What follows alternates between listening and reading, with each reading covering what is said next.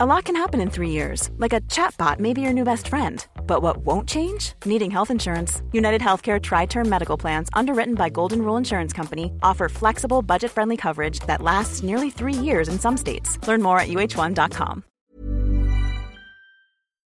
Bonjour à tous, Sandra Buisson, Louis de Raquenel, Philippe Guibert, Geoffroy Lejeune, Paul Melun, et merci donc à Sandra Buisson d'être avec nous pour euh, parler du drame de Crépol avec les dernières infos qu'elle va nous donner dans un instant. Mais je voulais qu'on commence peut-être par euh, la mère de Thomas qui avait été euh, interrogée par une journaliste de Paris Match, Sophie Noakovic, et qui a déclaré qui a donné euh, cette interview et qui a pu dire des choses évidemment euh, très touchantes euh, sur son fils et très poignantes. C'était un jeune plein de vie, très aimé de ses amis, quelqu'un sans problème, quelqu'un de, de, très sage.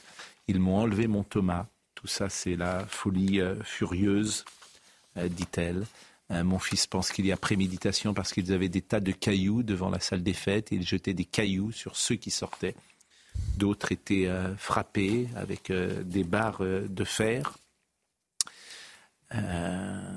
qui vient une soirée avec des couteaux, il voulait en découdre. J'espère que les gendarmes vont rapidement les trouver. Ça ne nous les ramènera pas, mais au moins ça les empêchera de faire d'autres meurtres. Je voulais qu'on écoute peut-être Sophie Noakovic, journaliste, je vous l'ai dit, à Paris Match. C'est elle qui a réalisé cette interview. Elle était avec Nelly Denac tout à l'heure.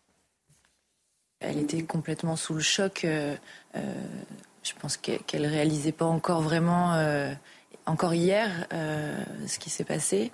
Et, elle m'a raconté comment elle a, appris le décès de son fils. Donc en fait, elle et son époux étaient partis en week-end à 200 km de là. En toute confiance, elle avait laissé Thomas avec son grand frère de 23 ans et il était prévu qu'ils aillent donc au bal de Crépole. Et au milieu de la nuit, euh, le grand frère euh, de Thomas euh, a appelé les parents et pour leur dire qu'il y avait eu une attaque et il a dit exactement j'ai pas pu sauver Thomas. Je lui ai parlé avant que, que soient annoncées les interpellations. Donc elle était encore dans un moment où elle disait j'espère qu'on va les, les, retrouver et elle me dit ça ne rapportera pas mon, ça me ramènera pas mon fils, mais ça les empêchera. Et là, elle a eu une hésitation dans la voix. Et elle dit ça les empêchera de commettre un meurtre. Oui, c'est un meurtre qu'ils ont fait. Voilà ce qu'elle a dit exactement. Et, j'ai eu l'impression qu'elle réalisait en même temps euh, ce qui s'était passé. Euh. Les pauvres gens. Les pauvres. Terrible. C'était. En fait, il n'y a, absolument rien à dire, bien sûr. Sandra Buisson, est-ce qu'on peut euh, ce soir donner des informations sur l'enquête où elle en est? Alors on est euh, toujours à neuf personnes qui ont été interpellées hier et qui sont toujours en garde à vue, garde à vue qui peuvent durer jusqu'à 96 heures puisque la qualification de meurtre et tentative de meurtre en bande organisée a été retenue par le parquet, ce qui allonge le délai maximal de, de la garde à vue. Et on sait que les enquêteurs cherchent toujours à identifier euh, d'autres protagonistes puisqu'on sait qu'ils étaient euh, plus d'une dizaine. euh, à ce moment-là, quand ils sont arrivés pour essayer d'entrer euh, dans, cette fête, et donc il y en a neuf qui sont euh, aux mains des enquêteurs. les neuf interpellés ont entre 16 et 22 ans. quatre gardés à vue, dont deux mineurs, ont des casiers vierges. Et pour quatre individus interpellés qui ont déjà été condamnés par la justice, on est sur de la petite délinquance et on pourra voir un peu plus tard peut-être le profil, si vous voulez. Et sur le principal suspect, est-ce qu'on en sait davantage? Alors lui, donc euh, c'est un, il est né à Romans-sur-Isère, il habitait dans le centre-ville de, de, Romans. Il a 20 ans, il a déjà été condamné deux fois, une fois pour recel de vol et une autre fois pour port d'armes blanches ou incapacitantes de catégorie D. À chaque fois, il a écopé d'amende, mais pour la dernière infraction, il a aussi écopé d'une interdiction de détenir ou porter une arme pendant deux ans. Et ça, ça a hmm. été prononcé fin septembre dernier. Donc il avait oui, mais... d'avoir euh, des armes blanches sur lui. Donc euh, en fait, on est tout à fait dans un cas où on va découvrir qu'il euh, faut changer beaucoup de choses en France, que les amendes, ben, ça ne suffit pas, bien évidemment, qu'il faut une justice incroyablement plus répressive, et qu'autrement, nous n'y arrivons pas. Bah, en tout cas, effectivement, on a là le profil, j'écoute ce que dit Sandra Buisson, le profil de, de voyous, de délinquants, comme il y en a des milliers en France, des dizaines de milliers. Et effectivement, beaucoup d'entre eux peuvent peut-être un jour passer à l'acte. Maintenant, c'est difficile de mettre préventivement en prison des dizaines de milliers de jeunes voyous parce qu'ils ont un jour caillassé une voiture, mmh. foutu la pagaille dans la rue. Le problème, il faut le réfléchir avant la solution judiciaire. je suis d'accord avec vous sur la fermeté, Pascal. Je suis d'accord avec vous, mais avant, pourquoi Est-ce qu'il y a des dizaines de milliers de jeunes en France, de ce type de jeunes-là, qui sont en train d'ensauvager nos rues? Non, mais moi, je vais vous poser une question très simple. Qu'est-ce qu'on fait avec un individu qu'on prend avec une dague de 25 cm sur lui? Qu'est-ce qu'on fait de lui? Moi, je vous pose la question très simplement. Ah on fait quoi de lui? Lui, préventivement, il faut le juger. On fait quoi de lui? Très vite. Mais on fait quoi de lui? On fait quoi de lui?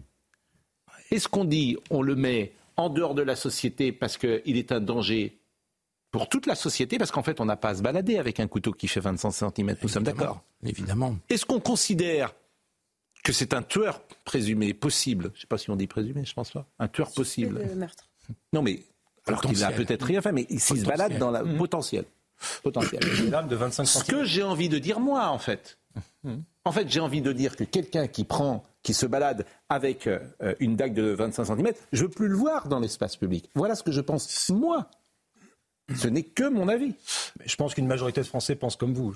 Donc moi, je le mets, mais à l'ombre pour très longtemps, en fait. Pour très longtemps. Parce que ça, c'est mon avis, mon, simple avis, parce qu'on n'a pas à se balader en France avec un couteau de 25 cm. Maintenant, chacun est libre de penser ce qu'il veut. C'est du port d'armes. Hein. Ce qu'il veut. Mais un gosse de 20 ans qui a ça dans la rue, moi, je ne le, le remets pas en liberté. Je, crains. Mais c'est très.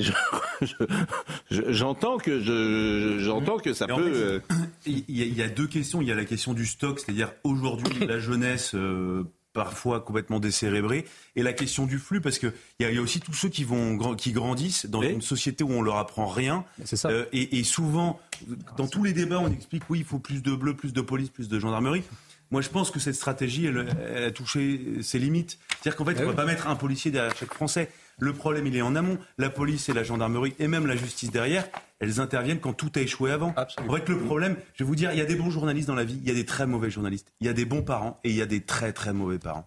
Et, je pense aussi qu'il y a des questions euh, d'éducation. Il y a des gens euh, qui, ne s'occupent plus de leurs enfants, qui ont complètement baissé les bras. Alors à, chaque fois, on, nous donnera des circonstances atténuantes. Moi, je connais plein de gens qui ont grandi dans la plus grande pauvreté et qui sont devenus des gens bien et qui pourraient euh, dire qu'ils ont mille explications euh, pour aller dans le grand banditisme, le trafic de stupéfiants. Et en fait, je pense que progressivement, comme la morale a complètement disparu de toute la société, eh bien, on en arrive à une société comme la nôtre. et puis vous ajoutez l'immigration, et c'est le clou du spectacle. Bon, je voudrais euh, qu'on voit en tout cas le sujet sur la marche blanche d'aujourd'hui. Alors évidemment, il n'y a pas que ça, il y a tout un travail d'éducation à faire, hein, bien sûr. Hein. Ah Reprendre à la base toute une éducation. Hein. Il y a une jeunesse qui est peut-être en difficulté, voire perdue, mais il faut évidemment beaucoup travaillé sur euh, une jeunesse euh, qui arrivera de, de, gosses qui ont 4 ans, 5 ans, 6 ans, 7 ans, etc. Bon, euh, voyons le sujet de la marche blanche d'aujourd'hui. Le prénom et le visage de Thomas sur les t-shirts et les pancartes de ses proches. D'autres ont choisi de marcher avec une rose blanche pour rendre hommage à ce jeune homme de 16 ans tué samedi soir au cours d'une bagarre générale à Crépole. C'est un garçon qui était super. Moi je dis non à la violence, arrêtez cette violence gratuite. De voir autant de monde ici réunis, euh, tous ensemble solidaires, euh, c'est incroyablement beau, mais c'est incroyablement triste aussi. Dans un silence assourdissant, la marche s'était lancée du lycée du Dauphiné où Thomas était scolarisé. Ses camarades sont effondrés. C'est dramatique, c'est. Honnêtement, on n'a même pas les mots. Enfin, c'est toute notre génération qui est touchée. On a chacun quelqu'un dans notre classe qui est forcément qui le connaissait. Thomas était capitaine de l'équipe junior de rugby de Romans-sur-Isère. En tête du cortège, beaucoup de ses coéquipiers, mais aussi de nombreux amateurs de ce sport sont venus lui rendre hommage, comme Alain, responsable d'un club en Isère. Ce n'est pas seulement la France qui perd un enfant, c'est aussi la grande famille du rugby. Et moi, si je dois lancer un appel justement aujourd'hui, j'aimerais bien dire à tous ces, gamins à des quartiers, venez, n'ayez pas peur de, pousser la, la porte d'un club de rugby. Venez apprendre ce que c'est que le respect, la valeur des choses. Les obsèques de Thomas sont prévues vendredi dans le village de Saint-Donat-sur-l'Herbasse, voisin de Crépole. Je voudrais qu'on écoute euh, quelques voix qui se sont exprimées durant cette euh, marche blanche. C'est irréel. Ça paraît, ça paraît, je sais pas, on voit ça dans des films, mais, euh, mais là, dans la vraie vie, ça, ça fait drôle. Ce gamin, il avait 16 ans, c'est juste innommable. Je, voilà, moi j'ai ma fille qui a presque le même âge et je, voilà, je veux plus que ça arrive, quoi. Mais puis on est impuissant aussi. je sais pas ce qu'on peut faire pour arrêter ça. J'espère qu'on va tout- tous être bien solidaires. Faire en sorte que tout, toute cette violence euh, s'arrête un jour, mais on peut toujours rêver. Comment un gamin de 20 ans peut arriver à en planter un autre de 16 ans pour, Pourquoi? On ne sait pas. Ils sont biberonnés à la haine, je ne sais pas. Moi, je- il y a des choses, on ne comprend pas. Il ne faut pas avoir que les bougies, les, les ballons. Tout à l'heure, ça a été fait, c'est très bien, mais c'est pas mal. Il faut aussi parler qu'on est un peu révolté. hein. Là, on s'attaque, vraiment à la jeunesse. Voilà, j'ai, euh, j'ai de la colère au fond de moi, j'ai de. Peut-être plus que ça encore, ouais. et de l'incompréhension. Je pense que cette jeunesse des quartiers est biberonnée à la violence. C'est-à-dire que la seule règle qu'ils ont apprise dans ces quartiers, c'est le rapport de force et la violence. Et donc on va à une soirée avec euh, un couteau. Il y a d'après le récit du Figaro, il y a deux jeunes qui sont allés cette soirée avec des couteaux. Ils sont sortir parce qu'il y a une altercation et qu'on se rend compte qu'ils ont des couteaux. Raconte le Figaro. Et on appelle les les copains et on revient et on fait ce qu'ils ont fait pour se venger, pour euh, pour sanctionner parce C'est que parce qu'il remonte des informations de ah bon, bah, c'était le récit du, du Figaro. Ouais. euh, nous, nous, nos infos, c'est qu'on n'est pas sur une agression. témoignages. On n'est pas sur une agression préméditée. C'est plutôt l'hypothèse d'un groupe d'au moins 10 individus donc, qui ont voulu s'incruster, Oui, oui. qui ont été Oui, accusés et ça a dégénéré. Donc en fait, quand la soirée se finit, il y a un de ces individus qui voulait entrer qui euh, a une altercation avec un des quatre vigiles. Le vigile est blessé à coups de couteau. À ce moment-là, le groupe qui voulait s'incruster euh, se reforme et de manière extrêmement euh, violente. Et des gens de la fête euh, qui, eux, étaient à l'intérieur sortent pour aider les vigiles. Et euh, s'enclenche une, une bagarre d'une violence inouïe. C'est Oui. les propos de la porte-parole de la, la gendarmerie nationale. Mais euh, contrairement à ce qui a pu être laissé sous-entendre au début de l'en- l'enquête, on n'est pas sur une bataille entre bandes, ni sur une expédition punitive d'un groupe sur une personne identifiée. D'ailleurs, la qualification retenue n'est pas celle d'assassinat. Bon, Donc, je voudrais qu'on écoute aujourd'hui Juste- quelques réactions politiques. Je voulais juste terminer. Je ne sais pas quoi faire par rapport à cette culture. Il n'y a de la rien violence. à faire. euh, Si ce n'est. Je, je pense que les Je trafiquants de drogue. que vous voulez que je vous dise. Il y a rien à Je faire, pense que le, euh, le- le- le fait d'avoir laissé les Hélas. trafiquants de drogue se développer Oui, a donné cette culture de la violence en particulier, et qu'aujourd'hui on est dans des quartiers où porter un couteau est quelque chose qui euh, doit être normal dans ces Mais donc, donc faut. je vous reviens tout à l'heure.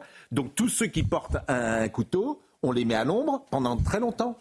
Oui, enfin, en tout cas, on les prend en charge. Très longtemps. On les prend en charge. Ah oui, on les, on les retire de la société, on les prend en charge. Voilà, on les prend en charge. Et Moi, je les retire en fait de la société. Vous voyez? Je les retire de la Oui. société. Oui. Je le dis avant, je dis Madame, Messieurs, je suis président de la République. Mais un gamin de suis- 16 ans, vous n'allez pas le garder 40 ans en prison euh, pour. euh, il va falloir en faire quelque chose. Qu'il ait 16 ans ou 18 ans. Euh, Qu'est-ce que vous voulez En fait, qu'est-ce que vous voulez Je veux Donc vous êtes ces après, vous êtes, euh, vous êtes ministre, vous êtes n'importe quoi. Vous dites à partir de demain, il n'y a plus un couteau en France. Oui. Et ceux qui ont des couteaux, ils s'exposent à une sanction extrêmement lourde. Je suis d'accord avec vous. Vous êtes tous prévenus, Madame, Messieurs. Je suis Vous d'accord. rentrez avec vous. tous vos couteaux. Et ceux qui auront des couteaux, ils vont passer 50, 10 ans dès demain. D'accord. Ça vous plaît ou pas? Oh, ça me va. Eh ben, on le fait. Chiche. Mais personne non, mais ne le fera, bien évidemment. Mais Comme toujours, personne a- ne le fera. En fait, personne ne le fera. Parce que personne ne le fera. Personne c'est ne fera ça, là, voilà. C'est pour ça que je pense que c'est foutu. Mais non, mais parce que personne ne prendra ces décisions. Donc, euh, que c'est foutu. Parce que même, même si le ministre nous écoute, j'imagine ce qu'il dit. Ils sont en train de dire qu'on va mettre les gens en prison parce qu'ils ont un couteau. Oui, en fait. La, la réponse est Je suis oui, en fait. avec vous. La vraie, raison, la vraie raison pour laquelle personne ne fera rien, c'est vous avez vu la, la tête des gens qui manifestent euh, dans la marche blanche? Je rappelle qu'il y a des marches blanches, il y en a tout le temps. Enfin, je veux dire, la dernière fois, c'était il y a 4 mois, c'était pour Enzo, c'était aussi un coup de couteau, euh, c'était aussi incompréhensible. C'est des gens qui demandent rien, c'est des gens qui payent leurs impôts, Bien sûr. pour la plupart boss, qui sont bien élevés. Les gamins jouent au rugby, euh, ils vont faire la fête le samedi soir. C'est, la France populaire, en fait. qui- Bah, en fait, deux- c'est ce qu'a dit Éric Zemmour la semaine dernière. C'est deux peuples. C'est, On en est là. euh, en fait, ce qui est sûr, c'est qu'il y a un- Géry, il a un dit quelque chose qui a choqué, mais il y a manifestement, il y a deux, il y a deux France. Bah, il y a Je vais pas dire de, deux peuples, mais il y a deux France. Mais évidemment. Et mais remarquez quand cette France-là est agressée, puisque c'est c'est pas des gens qui se connaissent. Hein. Euh, et et, euh, Enzo, c'était dans l'heure, donc ça n'avait absolument rien à voir. C'est pas au même endroit. Et ben personne n'a peur des émeutes. Et la raison pour laquelle les politiques ne font jamais rien et nous expliquent que l'état de droit quand même c'est plus important que mettre des gens en prison pour un couteau, c'est parce qu'ils savent qu'ils prennent aucun risque vis-à-vis de ces gens. Pouvez leur taper dessus, vous pouvez les matraquer fiscalement, mais vous pouvez les Mais c'est vrai, il a raison, c'est-à-dire qu'il n'y a pas d'émeute là, il n'y a pas d'émeute à. Je comprends pas le raisonnement. Probablement que la, la première chose. Bah, tout le- il est très clair le raisonnement. La première chose qu'il faudrait faire, à mon avis, pour ce peuple, en tout cas ces Français qui subissent ce que j'appelle moi des persécutions toute l'année, ce serait déjà de les reconnaître. Et politiquement, quand on écoute Madame Borne, quand on écoute les ministres, ils ne veulent même pas reconnaître euh, à ces Français victimes de la violence faire de la ce qu'ils récupération, subissent. c'est ça qui est On n'a même Mais la pas le droit chose- d'évoquer, ne mais- serait-ce que penser le mais- racisme anti-blanc. Mais la- Y a-t-il un, y a-t-il un observatoire du racisme anti-blanc en France? Mais la seule chose qui intéresse la presse, c'est euh, la récupération politique euh, de droite. C'est la seule chose. Le Monde, ce grand journal, Le Monde, regardez aujourd'hui, c'est quand même extravagant. Vous avez neuf interpellations après le meurtre dans la Drôme, c'est un grand papier. À égalité, vous avez dans le Val-de-Marne indignation après l'agression raciste d'un jardinier. Vous avez un pauvre diable, multirécidiviste, qui est un pauvre type, qui a agressé un jardinier. Ça, c'est un fait divers pour le coup. C'est un fait divers. racistes. Mais c'est un fait divers, c'est pas un fait de société. Euh, oui. Enfin, Ce qui est intéressant, Pascal, C'est fascinant. Ils sont fascinants. Ce qui est- Je vous jure, vous êtes et fascinants. pourquoi en vous décidez ce qui est le fait divers et ce qui n'est pas le fait divers? Mais parce que ça, ça que se ça répète sans arrêt. Sans arrêt. Qu'est-ce que c'est la différence C'est une- en fait, ce que vous ne comprenez pas, c'est que. Mais qui- Je termine. Vous me posez une question. Qu'est-ce qui transforme un fait divers en fait de société C'est quand il se répète tous les jours? Et par ailleurs, dans un Tous les jours. Mais vous ne voulez pas voir. Ça vous ennuie. La preuve, vous vous. que de ça, je veux bien le voir. Mais, mais vous-même, vous ne voyez pas. Comment, peut-on mettre vois même, Comment je viens de Mais vous dire comment que- Vous devriez dire que le monde, avec cette euh, Mais euh, édito- Mais est-ce que je peux terminer une phrase? D'accord, allez-y. Je peux. Est-ce que le monde, avec ses éditorialisations, vous devriez dire ces gens évidemment ont un biais idéologique, Ah, bah, comme c'est évident. 99% des journalistes en France C'est ça que vous devriez dire. Mais c'est ça que vous voudriez dire. Parce qu'en fait, ça n'a aucun rapport. Ça n'a aucun rapport et on ne peut pas le mettre sur le même plan. Là, vous avez un gosse qui est mort dans un fait de société qui se répète, non pas tous les jours, mais régulièrement. coup de couteau, c'est tous les jours. C'est même vous, vous l'avez dit, vous l'avez dit il y a 10 secondes, ils ont été élevés à la haine. Et quand il y a cette mise en perspective, ouais. vous la contestez. Et je le conteste pas. Eh si, vous la Et contestez. dans un cas, Je ils ont dis dit juste que c'était du racisme, et dans l'autre, et ils Qu'est-ce pas que vous les voulez Alors évidemment qu'on peut être en colère, parce qu'en fait c'est insupportable. C'est insupportable parce que ça va continuer. Ça va continuer. Ça ne, ça- ça- ce, ce n'est que le début. Mais, et donc, il faut traiter cette violence dans les quartiers. Il faut pas. Voilà. Il faut traiter cette violence. Dans les... Bon, écoutez euh, Emmanuel Macron qui a pris la parole, je crois, Emmanuel Macron, pour euh, parler de la marche blanche.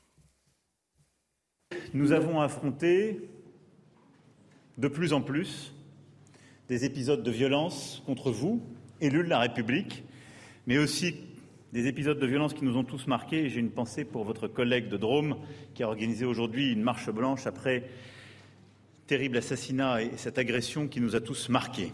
Dans ce contexte-là, je vais être clair avant d'ouvrir quelques lignes.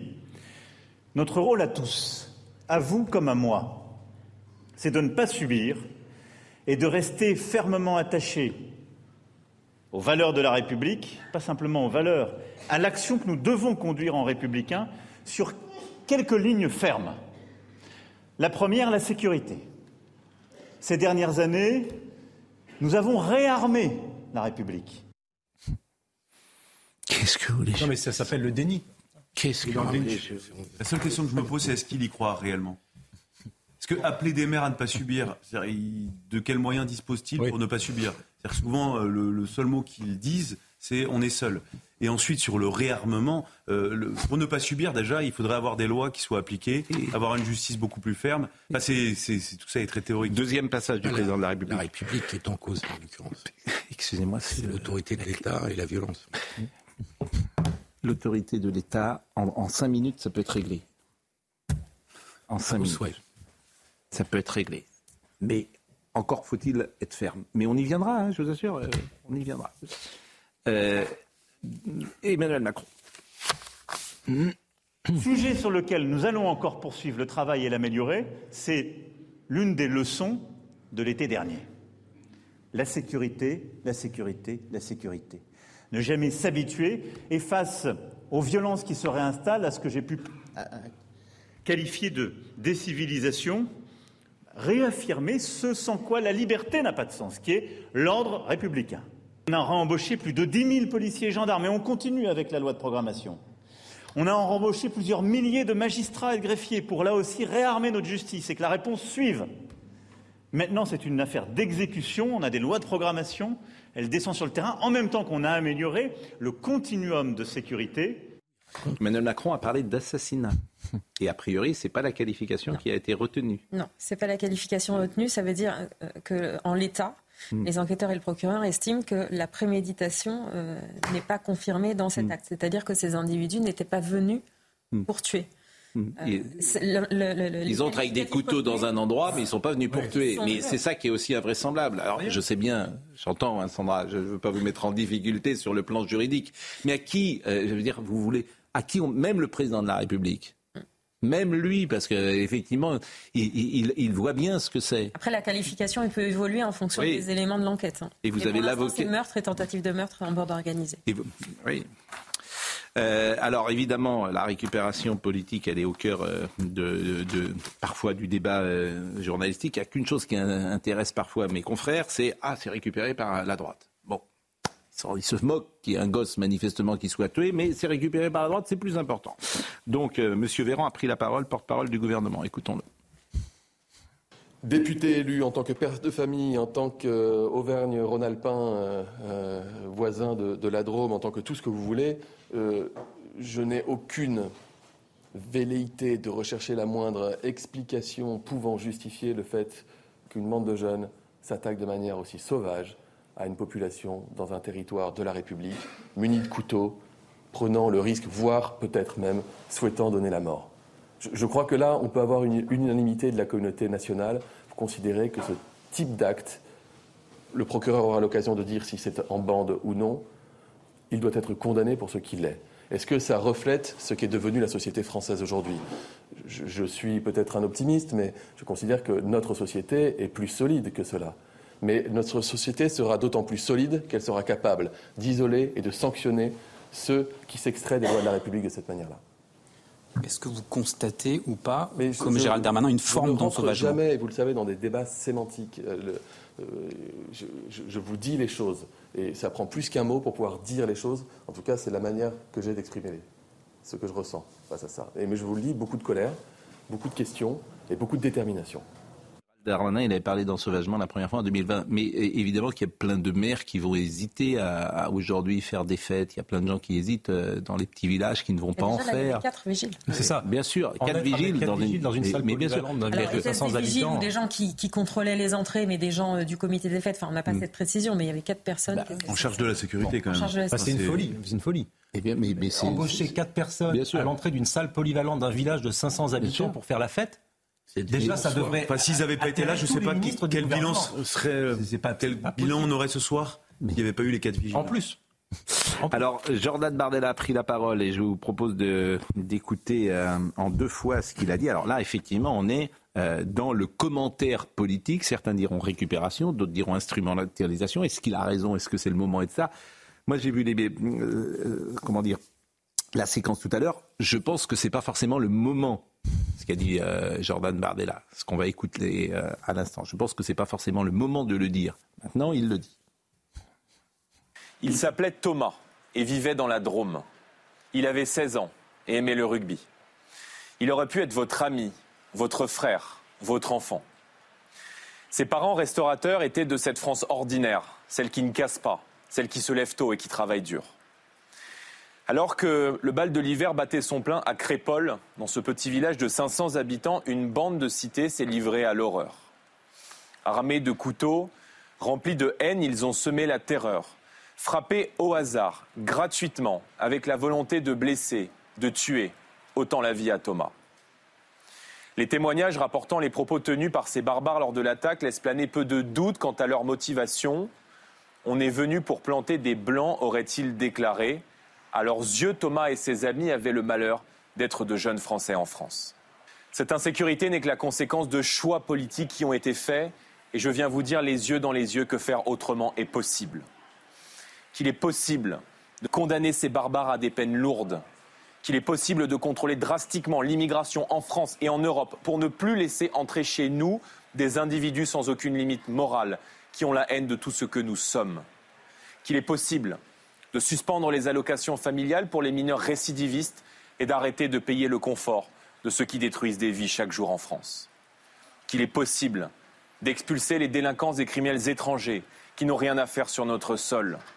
Bon, texte, euh, une vidéo qui dure 3 minutes 30, vous avez dû en entendre une minute 30. Simplement, euh, la phrase qu'il dit, on est venu planter des blancs, est-ce qu'elle est avérée, cette phrase, euh, par les informations que vous avez C'est ce que rapporte effectivement une personne, deux personnes qui ont été interviewées par le Dauphiné Libéré, donc c'est entendable dans un podcast du Dauphiné, deux personnes qui disent qu'ils étaient au moment des faits sur place et qu'ils ont entendu les propos suivants, l'ENA pour tuer des blancs, planter des blancs. Hmm. Nos équipes, nous, sur place, n'ont pas eu de témoins direct de ces propos. En revanche, ils ont euh, parlé à deux jeunes filles qui disent qu'on leur a rapporté euh, ces propos. Alors nous avons posé la question au parquet pour savoir si l'enquête avait permis de confirmer ou d'infirmer la tenue de ces propos par les agresseurs et nous sommes en attente du retour du magistrat. Je vous propose d'écouter euh, M. Véran, porte-parole du gouvernement, sur ce qu'il appelle lui la récupération. Encore une fois, se poser des questions et apporter des réponses aux Français, c'est normal c'est normal. Par contre, exploiter avant d'avoir les réponses aux questions qui sont posées, les choses de manière à essayer d'instrumentaliser un procès politique, c'est anormal. Est-ce que, qui en particulier est-ce que nous sommes Je ne rentrerai pas dedans. Je ne rentrerai pas. Vous visez forcément quelqu'un en disant ça. Je, vous dis juste qu'aujourd'hui, ce, que, ce dont les habitants de Crépole ont besoin, c'est de la sérénité, de réponse, de soutien et de sécurité. Et que ça, nous savons le faire. Et que nous sommes à leur côté pour pouvoir le faire. Ensuite, les victimes de Crépole ont besoin et elles, le revendiquent et elles ont raison, que les auteurs de cela soient arrêtés, soient jugés et soient condamnés. Et croyez-moi, vous ne trouverez pas un élu de la République pour vous dire autre chose que cela. Nous voulons qu'ils soient condamnés et nous voulons des réponses. Et ensuite, il y a l'action politique dans la durée, c'est-à-dire comment éviter qu'un drame comme celui de Crépole puisse se reproduire. Donc nous sommes déterminés pour le faire. Le reste, c'est de la polémique politicienne et ça n'a pas sa place ici. Mais euh, hier, euh, dans l'hémicycle, il y a quand même eu euh, une réponse très directe d'Éric Dupont-Moretti vers une députée du Rassemblement national, justement sur cette question. Vous aussi, c'est le Rassemblement national que vous visez à travers cette déclaration? Non, vous essayez de me faire rentrer dans une polémique dans laquelle je ne. Non, j'essaie de comprendre de qui vous parlez précisément. Non, les questions qui se posent, c'est qui sont les individus qui sont arrivés à Crépole Pourquoi est-ce qu'ils sont venus? À l'évidence, c'est pas une rixe. Vous voulez pas répondre à l'évidence Mais je vous réponds. Sur ce point. À l'évidence, c'est pas une guerre de bande, d'accord? Il y a des victimes d'un côté et des agresseurs de l'autre. Qui sont les agresseurs? Il y en a neuf qui sont aujourd'hui en garde à vue. 9 sur 10 qui ont été euh, arrêtés. le gouvernement est déterminé, dit-il. Euh, il, le dit dans les mots.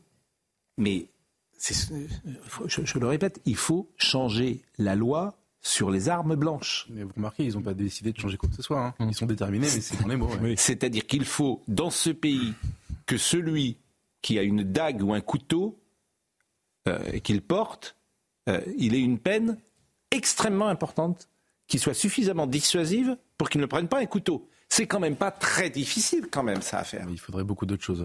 Oui, mais je mais je suis d'accord. Mais on va alors d'accord. Mais déjà, si on commence par ça, le premier que vous prenez avec un couteau. Il si vous entendez dire ça. Ah bon, bah, d'accord. Évidemment, regardez. Non, non, non c'est un vrai sujet. Moi, je mais, mais, mais le premier, si vous dites, si vous dites en France, que celui qui porte un couteau, euh, alors de 25 ans, un couteau qui tue. Il va vous répondre, on connaît par cœur la rhétorique, il va vous dire Ah oui, je mets 50 euh, 000 personnes en prison parce que Pascal Pro l'a décidé. En fait, vous êtes en train de faire ce que lui appelle de la récupération politique, ah c'est-à-dire surfer sur une émotion. Mais c'est exactement le procès qui est fait systématiquement. Quand Emmanuel Macron dit que la, mort de Naël, euh, le geste du policier est impardonnable, il n'y a pas de récupération, mm. il ne va pas faire l'enquête plus vite que tout le monde, tout ça est acceptable parce que c'est le président de la République qui le dit. En revanche, là, maintenant, le fait de s'indigner, de dire qu'on est en colère, le fait de dire qu'on voudrait changer des choses, c'est exactement ça la définition de la, récupération selon eux. Moi, ce que je trouve, euh, mais vraiment, mais, révoltant, c'est que tout ce, procès a été inventé au moment de l'affaire Lola. L'affaire Lola, c'est des gens dont je faisais partie, mais j'étais pas tout seul, Dieu merci, on était très nombreux ici, qui ont dit, elle était sous OQTF, qu'est-ce qu'elle foutait là? On a posé juste cette question en exigeant une réponse de la part des gens qui nous gouvernent. C'est un peu leur métier. On a été accusé de récupération par eux et par nos confrères qui ont fait quelques mois plus tard un documentaire, le service public, qui s'appelait Lola, la fabrique du mensonge. Le mensonge, c'était nous. C'était pas eux, c'était nous. Ce qui est absolument insupportable, c'est qu'en fait, en réalité, moi j'aimerais qu'il y ait de la récupération par tout le monde. Tout le monde devrait s'indigner. Tout le monde devrait apporter ses solutions immédiatement, comme vous le faites ce soir, Pascal. Sauf que ça nous est interdit par ceux qui nous gouvernent parce que, soi-disant, ils sont mieux, mieux sachant. Oui, mais personne n'est dupe. Hein. Oui.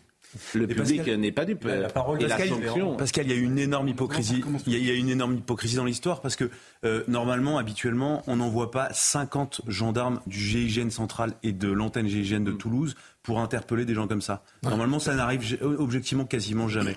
Sauf que là, ils ont jugé l'affaire suffisamment grave, avec un impact suffisamment important.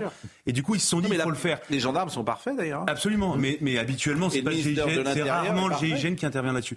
Le deuxième élément sur la récupération, moi, ce qui me frappe en fait, c'est que si tous les élus politiques en France euh, dénonçaient, s'indignaient, euh, il n'y aurait pas de récupération. Le drame, le problème aujourd'hui, c'est qu'il n'y a que la droite, que les droites en fait, qui s'indigne. Et en fait, je trouve que la récupération, c'est juste le symptôme du fait qu'il y a un énorme malaise avec à peu près 50% euh, de la classe politique. On appelle récupération politique un débat qui est politique et qui a le droit, qui a la légitimité d'être mené. Mais c'est politique. On va appeler récupération les questionnements qu'on va se poser quand on relaie, par exemple, ce qu'ont dit les témoins, quand on interroge, comme vous l'avez fait, Pascal, le fait que certains ont dit on est là pour tuer des blancs. Ne serait-ce que poser cette question ou poser la, question sur le racisme anti-blanc, pour eux, c'est déjà récupéré. Donc, M. Véran fait de la petite politique politicienne parce qu'il ne veut pas que l'on évoque les vraies motivations de ce type d'attaque et du harcèlement que subissent nos compatriotes depuis des années. Il ne veut pas parce que ça rentre pas dans son logiciel idéologique. Donc effectivement, il fait de la petite politique politicienne et il accuse ses adversaires politiques. Mais ce qui est pas la récupération politique n'est pas gênante, elle fait partie du jeu politique. Le problème, c'est qu'on a des déclarations de politique qui sont toujours dans les grands mots et qui sont jamais sur des choses précises. C'est-à-dire que la discussion qu'on a eue sur les armes blanches, c'est une chose précise. C'est un problème. On peut faire un diagnostic. Je crois qu'il n'y a pas que du jeu politique. Il y a des gens qui sont, des élus qui sont vraiment en colère. Mais évidemment qu'il y a des tout le monde est en colère. Non non non, mais, je crois pas. Euh, mais si. Mais je crois pas. Euh, tout le monde est en colère. Non, il y en a qui sont en colère contre la récupération et d'autres qui sont en colère et de contre passer de grands discours hmm. que peuvent faire Véran ou Bardella, peu importe, à des choses qui soient un peu précises et opérationnelles. C'est là que me paraît pécher la politique française. Mais qui propose quoi On nous parle de république, mais le sujet c'est pas la république. à chaque fois, on nous dit il y a le temps du recueillement et ensuite on verra les solutions. les solutions, on les a jamais. Exactement, mais là, je rejoins Philippe. Il a raison. Il n'y a pas de aucune proposition concrète. La République doit tenir, etc. bien sûr, c'est des, voilà, c'est des formules, qui creusent. Moi, j'attends des gens qui prennent des décisions extrêmement précises. Voilà, c'est ça. Voilà. Euh, on, va écouter, on va écouter. peut-être euh, cet échange avec d'Éric Dupont-Moretti qui était au Sénat et euh, qui s'est adressé aux sénateurs et qui a demandé que nous restions unis. Nous devons être unis en l'occurrence, dans le silence et dans le recueillement, et même si les mots sont dérisoires, voyez-vous, je fais mien les mots de Monsieur le Président Larcher, tels qu'il les a exprimés il y a de cela quelques minutes, avec mesure et compassion. Pour vous faire une confidence toute honte bue hier, euh, pour rendre hommage à ce, ce gosse, j'étais interpellé par l'un de vos collègues, je lui ai donné le prénom de l'un de mes enfants. Ça n'est évidemment pas, euh, vous l'imaginez bien, de la désinvolture, mais c'est le fait que chacun d'entre nous ici, nous nous disons, mais cet enfant, ça pouvait être le nôtre. Le ministère de la Justice, c'est le ministère des victimes, que les auteurs seront châtiés à la hauteur de leurs crimes par une cour d'assises composée majoritairement de Français comme vous et moi. Et c'est ça qui est inquiétant dans, la vie politique française. Ça rejoint ce que je disais. Tout ça, c'est de l'émotion. Alors, Dupont-Moretti le fait peut-être mieux que d'autres, mais on s'en fiche en fait. C'est pas ça le sujet. Le sujet, c'est de mener une politique sur la durée bah qui soit précise, opérationnelle et qui ait une petite chance d'être efficace. C'est ça le sujet. On est tous émus, on est tous en colère, on est tous scandalisés, mais on n'attend pas des politiques qu'ils nous redisent ce que nous-mêmes on ressent. mais vous entendez les policiers parler de ce qui se passe dans les cités Oui. Mais il, y a, il manque un diagnostic sur les cités. Les émeutes n'ont pas euh, permis ce Je crois que beaucoup de gens l'ont fait. Euh, vous entendez, mais il y a diagnostic, je crois qu'il est Vous entendez les gens de la BAC en parler? Vous attendez? Moi, j'étais cet été, j'avais fait un petit papier là-dessus dans le journal du dimanche. J'étais euh, avec un policier qui était sur les cités, qui était dans les cités pendant les émeutes. Et il était, se trouvait, il était détaché à la boule pendant un mois. Il a dit, ça me fait du bien d'être avec des gens normaux. Ouais, je comprends. Voilà ce qu'il a dit. Des gens normaux.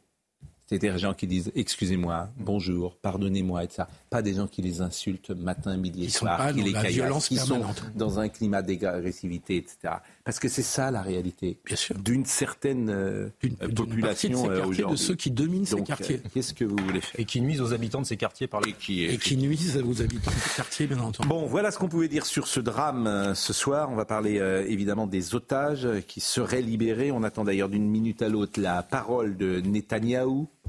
Je vais remercier euh, évidemment Sandra Buisson euh, pour la, les informations qu'elle nous a données. Euh, le président Macron a tweeté il y a quelques minutes euh, sur euh, les otages. Je salue l'annonce d'un accord pour la libération d'otages et une trêve humanitaire. Nous œuvrons sans relâche pour que tous les otages soient libérés. Une trêve humanitaire annoncée doit permettre de faire entrer de l'aide et de porter secours à la population de Gaza.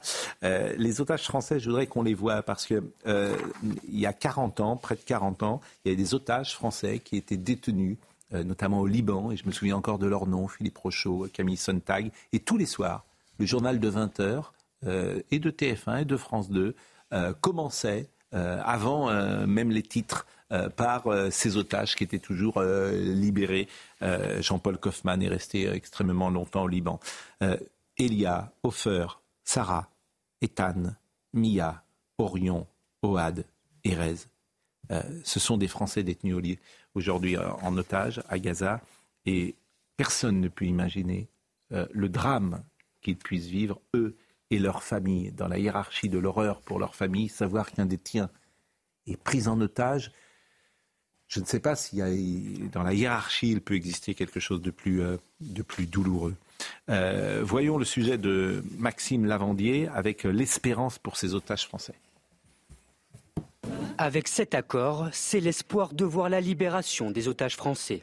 Si la ministre des Affaires étrangères Catherine Colonna ne donne pas de précision, elle affirme mettre tout en œuvre pour qu'ils soient dans le premier groupe. Nous espérons qu'il y a des Français parmi euh, eux, et même si possible parmi le premier groupe qui va être libéré. Huit Français sont pour l'heure portés disparus, avec la certitude qu'une partie d'entre eux a été prise en otage. Nous avons eu des preuves de vie, c'est pour ça que nous nous exprimons de cette façon. Pour d'autres, nous n'avons pas eu de nouvelles, nous pensons qu'ils ou elles sont d'otages. Mais il faut distinguer euh, le cas sur lesquels nous avons des certitudes des, des autres cas. Parmi les otages français, il y a Ethan, un franco-israélien âgé de 12 ans. Sa grand-mère, Jocelyne, espère qu'il fera partie du premier groupe. Ils ont dit que la- veille de la libération, ils, donneraient des informations. Mais aujourd'hui, on n'a pas d'informations. Si l'accord entre le Hamas et Israël tient, d'autres otages seront libérés dans les jours à venir. Il serait près de 240 retenus dans la bande de Gaza. Comment vous décodez euh, cet euh, accord et qu'est-ce qu'il signifie Euh, L'influence américaine, bien sûr? Quatre jours peut-être, peut-être prolongé. Euh, quel est le scénario des prochaines heures? Alors déjà, la première bonne nouvelle, si on peut parler comme ça, euh, c'est que sur la liste euh, des 50 et quelques otages, euh, il y a le nom de, moins trois Français qui figurent dessus.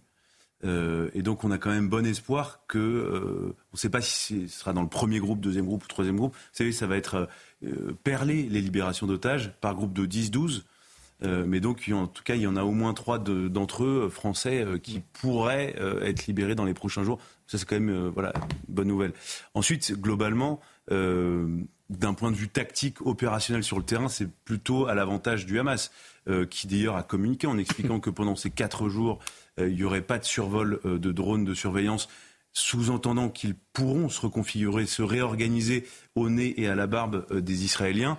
Et voilà, d'un point de vue militaire, en tout cas opérationnel, pour l'armée israélienne, c'est pas terrible. Ensuite, voilà, il y a l'autre question qui est politique et humaine, celle des otages. Espérons que ça aille dans le bon sens et que ça permette de libérer euh, euh, toujours plus d'otages. Oui, effectivement, nous, on peut espérer, mais que la ministre, euh, au micro de la radio, dise nous espérons, je trouve que ça montre aussi, d'une certaine façon, le fait qu'à la manœuvre dans cette libération, c'est surtout les Américains, c'est surtout Joe Biden. Et le Qatar un est peu aussi en campagne intérieure, le Qatar, le patron de la CIA. Ça, ce sont les protagonistes qui ont négocié et qui ont On n'a organisé pas le la même poids que les le États-Unis, euh, Paul. Mais effectivement, ça acte le fait que le poids de la France est bien inférieur dans cette négociation et au plan diplomatique par rapport Mais la à France celui a- a joué un rôle sur le je- humanitaire. Je trouve ça inquiétant. Oui, effectivement. Absolument. Mais on attend, on attend la France sur la libération des otages. C'était un des engagements Mm. d'Emmanuel Macron que j'ai salué. Mais je pense que là-dessus, ça acte aussi le fait que l'influence de la France dans la zone n'est pas euh, Mm. au niveau de ce qu'elle devrait être.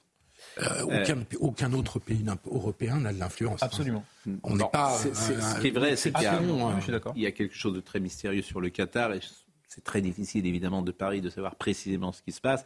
Euh, si le Qatar est médiateur, c'est peut-être aussi parce que le Qatar est financier du Hamas. Et eh bien sûr, absolument. Évidemment. tout est lié, euh, parce qu'il a aussi des bonnes relations avec les États-Unis. Non, mais tout, oui, cette espèce de complexité, de paradoxe, euh, parfois un peu inexplicable. Il y avait un accord entre Israël et puis le Qatar pour financer Gaza. Et en finançant Gaza, on sait très bien qu'il y a une part qui est détournée Rien n'est très simple. au profit du Hamas. Au profit du Hamas. Je voulais vous faire. Euh, alors, euh, je, je, regarde parce que Benjamin Netanyahu pourrait intervenir d'une minute à l'autre. Je trouve que ces otages français euh, oubliés, personne ne les cite. C'est pas, c'est très étrange d'ailleurs. Personne ne parle de régulièrement et j'essaye, nous essayons de les citer leurs noms régulièrement pour qu'il ne soit pas oublié. Euh, je voulais vous faire euh, écouter cette séquence de Ercilia Soudet. Vous l'avez peut-être vu sur les réseaux sociaux parce qu'il y a beaucoup de gens qui réagissent. Hmm. C'est un rire pour le moins qui passe mal. Elle était invitée de la chaîne YouTube Parole d'honneur. Elle est députée de la France Insoumise, vous le savez. Elle a évoqué le conflit israélo-palestinien et elle, est revenue sur le film qu'elle a proposé, qui était un film euh, euh, qui était un film euh, sur la cause palestinienne, bien sûr, et ça, bien sûr euh, le droit de vouloir proposer euh, de visionner ce, film. Il y a eu un tweet de Raphaël Enthoven qui a été euh, qui, a résumé les choses. On n'en peut plus de ces députés qui gloussent en parlant d'un pogrom, qui déclarent le bébé dans le four, c'est Israël qui l'a fait, qui disent Gaza quand on leur montre les images de l'horreur, qui refusent de parler de terrorisme à propos du massacre de 1200 civils, mais qui parlent de nettoyage ethnique à propos de bombardements ciblés et qui se sentent harcelés par une photo de bébé juif. Ils déshonorent leurs électeurs, ils imposent leurs avec un aplomb tragique. Il souille la République. Euh, Raphaël Enthoven a mis ce tweet euh, juste en dessous de euh, la séquence que vous allez voir, qui est invraisemblable. Je ne peux pas dire autre chose, où on voit cette députée de la France Insoumise, Ercilia Soudet, parler de ce, de ce film. Il y a aussi toujours l'idée de euh, on ne peut pas se contenter de cesser le feu. Évidemment, il faut, aussi faire en sorte de ne pas revenir à la situation d'avant, qui a, finalement, sinon c'est le serpent qui se mord la queue. On, aura juste à attendre la prochaine explosion. Euh, et c'était le sens d'ailleurs du fait qu'on ait tenu bon sur notre ciné-débat là sur Yala Gaza. C'est un ciné-débat qu'on a organisé Charlotte Leduc et moi-même avec le soutien donc du groupe de la France Insoumise à l'Assemblée nationale. Alors, faut savoir qu'au départ, ce ciné-débat, on l'avait prévu avant le 7 octobre. Hein. Sauf qu'évidemment, euh, bon, on a eu tellement de bol qu'avec Charlotte, on avait préparé notre com, genre la veille. et donc forcément, dans le week-end, bon, bah, ça, il y a eu des fuites. Caroline Niadan et Meir Habib, tout de suite, sont montés au créneau. Euh, Yael Braun-Pivet, c'est scandaleux. En plus, j'ai invité euh, Mariam Aboudaka, alors là, c'était le bonbon. Bref, alors du coup, bon, euh, Yael avait, euh, avait, comment dire, euh, avait demandé à ce que Marianne ne soit pas reçue. Bon, elle n'a pas dit non au film. C'est la personne qui était FPLP, c'est ça, qui a été exclue, qui a été expulsée. Et qui, est dans, le film en fait. Donc elle était invitée d'ailleurs en tant qu'intervenante dans le film. Et et donc, en fait, bon, on a attendu, on a attendu, voilà, bon, et on a fini par organiser, bon, assez au dernier moment, parce que, voilà, au moins, ça évite de, laisser trop le temps euh, à, nos, adversaires de, s'en prendre à nous. Bon, donc on a tenu bon parce que l'idée, c'était de montrer que, euh, voilà, que, en fait, enfin, ce film montre, en fait, justement, qu'est-ce qui qui nous a mené à cette situation-là. Mmh. Cette dame est professeure de français. Cette dame euh, apprend le français en collège. Elle est députée de la République. C'est inquiétant. Moi, j'ai fait 25 ans de politique. J'ai pas rencontré souvent. Il y, a, toujours eu des personnes un peu moins fortes, un peu moins euh, brillantes dans tous les partis politiques, mais ils n'étaient pas députés, ils n'étaient pas à la télévision. Je, veux dire par là qu'il y a une, euh, au-delà des, idées qu'on peut combattre ou qu'on peut, euh, mais il y a une question de niveau des personnalités politiques qui me stupéfait. Je veux pas être désagréable et méchant avec cette dame, mais mais, mais, mais c'est aberrant. J'ai pas vu ça en 25-30 ans de, politique. Voilà, c'est tout. Euh, et donc, pourquoi la politique aujourd'hui a fait monter parfois pas qu'à la France insoumise, hein, des personnalités Il y en a quelques-uns qui quand même, sont, Louis euh, Boyard. oui, oui, mais pas qu'à la France Mais, insoumise. mais qui est Des responsable personnalités- encore de ça? Qui est responsable de ça? Alors, ça c'est une vraie question. Mais, mais, mais je, vais, que je c'est- vais revenir encore au même. c'est le cumul des mandats Mais bien ou sûr, le cumul des mandats, bien sûr. non-cumul des mandats par démagogie. Mais par ça. Ah, démagogie, suis Monsieur. Hollande, le cumul des mandats, Oh, la haute autorité de la transparence qui fait que Ça remonte bien plus loin que le que Monsieur Philippe, Hollande. c'est très difficile de parler en fait parce qu'il parle dans ce Oui, mais bon. Si vous me permettez, Je vous en prie. le cumul des mandats, la haute autorité de la transparence, plus personne n'a envie de faire de politique. Tous les gens qui ont de la qualité, ils se disent mais moi je vais pas prendre des coups, matin, midi et soir. Donc voilà, vous avez le résultat de 40 ans de démagogie, de n'importe quoi. Bah, vous payez toutes les factures dans tous les domaines et, et vous avez Madame Soudet. Et, et puis l'éducation nationale, parce que objectivement, quand vous regardez sur le site de l'INA des archives des ouvriers, des ouvriers agricoles des années 50, Oui, ça. il parle dix fois mieux qu'une députée de la République d'aujourd'hui. quoi. Dix Qui est fois prof de mieux. français. Qui est prof de français par ailleurs. Puis au-delà de ça, quelle vulgarité. Après, C'est atterrant. C'est la désinvolture. D'une émission qui s'appelle Parole d'honneur. Non mais alors on s'attend à quelque chose de un peu prestigieux. Après, si vous regardez mais le problème c'est qu'il n'y a pas la bêtise. Je, moi là-dessus je ne l'excuse absolument pas.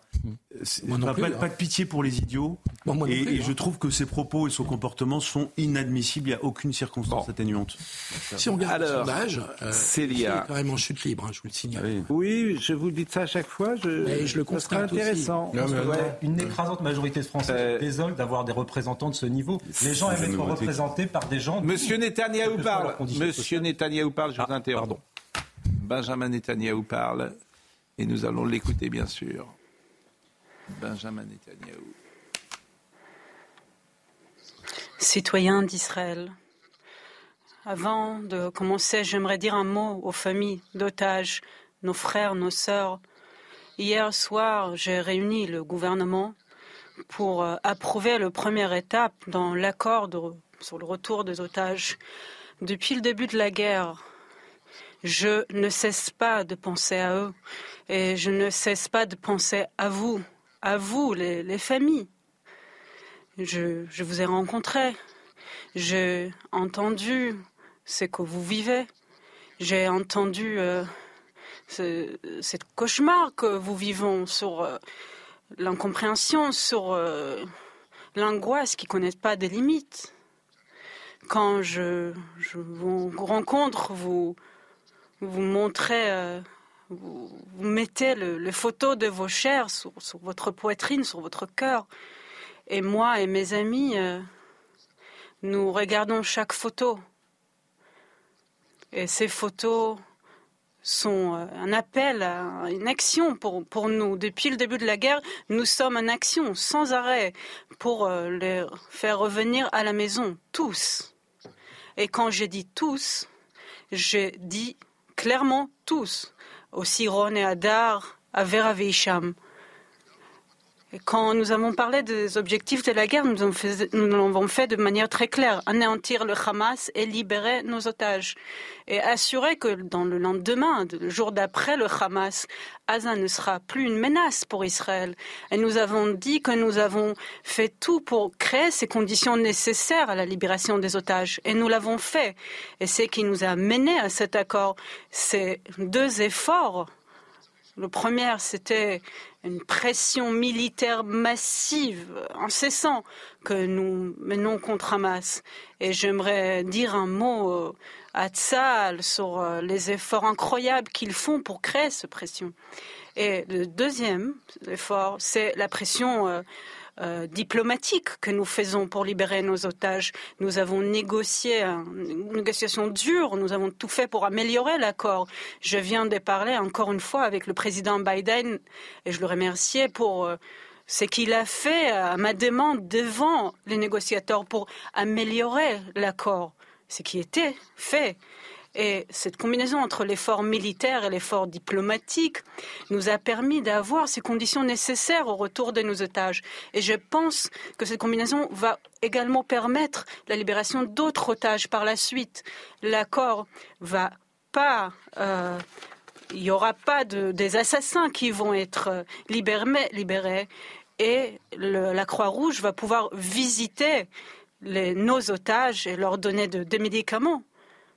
J'avais Et donc, la Croix-Rouge a dit qu'il n'a pas entendu parler, mais j'ai voulu l'accord.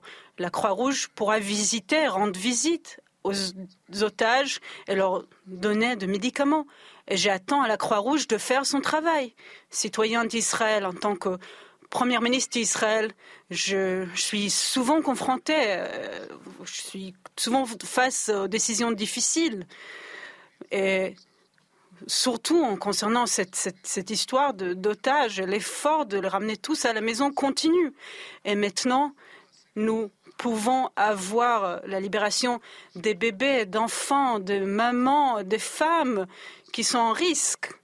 C'est le mitzvah, c'est le devoir de libération d'otages, de rédemption d'otages. Et nous avons l'obligation morale de le faire. Nous avons déjà libéré euh, par euh, force militaire des otages. Et nous avons fait euh, par le passé à Savoie, à Antebbe. Et nous avons également fait euh, durant cette guerre, quand nous avons libéré dans une action militaire la soldate Ori Megiddish. Mais une action militaire n'est pas toujours possible. Et donc, nous préférons ne pas attendre. Et nous faisons tout ce qu'on peut pour libérer nos otages parce que c'est une mission sacrée. Tsahal et toutes les autres forces de défense sont derrière cet accord. Ils ont, mis, ils ont dit très clairement hier que la sécurité de nos forces va être assurée durant la trêve et que l'effort de renseignement va commencer. Et en même temps, Tsahal va se préparer à la suite de la guerre. Très tôt ce matin, euh, le gouvernement a pris une décision et moi, je crois avec tout mon cœur que c'est la, bonne décision. Je remercie mes amis euh, d'être autour de moi ici, Yoav Galant, le ministère de la Défense, et le ministre Benny Gantz, aux différents ministres au chef de l'armée Herzia Alevi, chef de Mossad, chef de Shin Bet, à Nitzan Alon et à Gal Hirsch, tous ceux qui nous ont aidés, qui ont œuvré pour euh, avoir cette libération. Citoyens d'Israël, je veux être très clair ce soir. Cette guerre continue. Cette guerre continue. Nous allons continuer cette guerre avant d'atteindre tous nos objectifs, le retour de tous nos otages, anéantir le Hamas et s'assurer que dans le jour d'après le Hamas, à Gaza, on n'aura pas quelqu'un au pouvoir qui, paye euh, des terroristes, qui éduque euh, les enfants euh, sur le voie de la terreur. Nous allons rendre la sécurité au sud et au nord jusque la victoire. Et nous faisons cela grâce au courage de nos soldats et grâce au sacrifice de nos, fils. Et je m'en rappelle toujours, cette victoire a un, prix lourd. Nos soldats qui risquent leur vie pour nous tous, nos héros qui sont tombés pour protéger leur maison notre maison. J'ai parlé ce soir avec Avichai et Tali Barazani, leur fils Dvir, un soldat est mort cette semaine dans le combat à Gaza. Avichai fait partie euh, de forces de sécurité depuis des années. Il a écrit à son fils Dvir, quand vous allez faire cette guerre contre Hamas, rappelle-vous, rappelle-toi que derrière vous, il y a 1400 citoyens d'Israël qui ont été assassinés cruellement par un terrible ennemi. Et ils m'ont demandé, ses parents et tous les autres parents qui ont perdu leurs enfants, continuez jusqu'au bout, continuez jusqu'à la victoire. Citoyens d'Israël, je suis ce soir devant vous pour vous dire une chose très claire. C'est là que nous allons faire. Nous allons faire la guerre ensemble et avec l'aide de Dieu, nous, allons, nous gagnerons ensemble.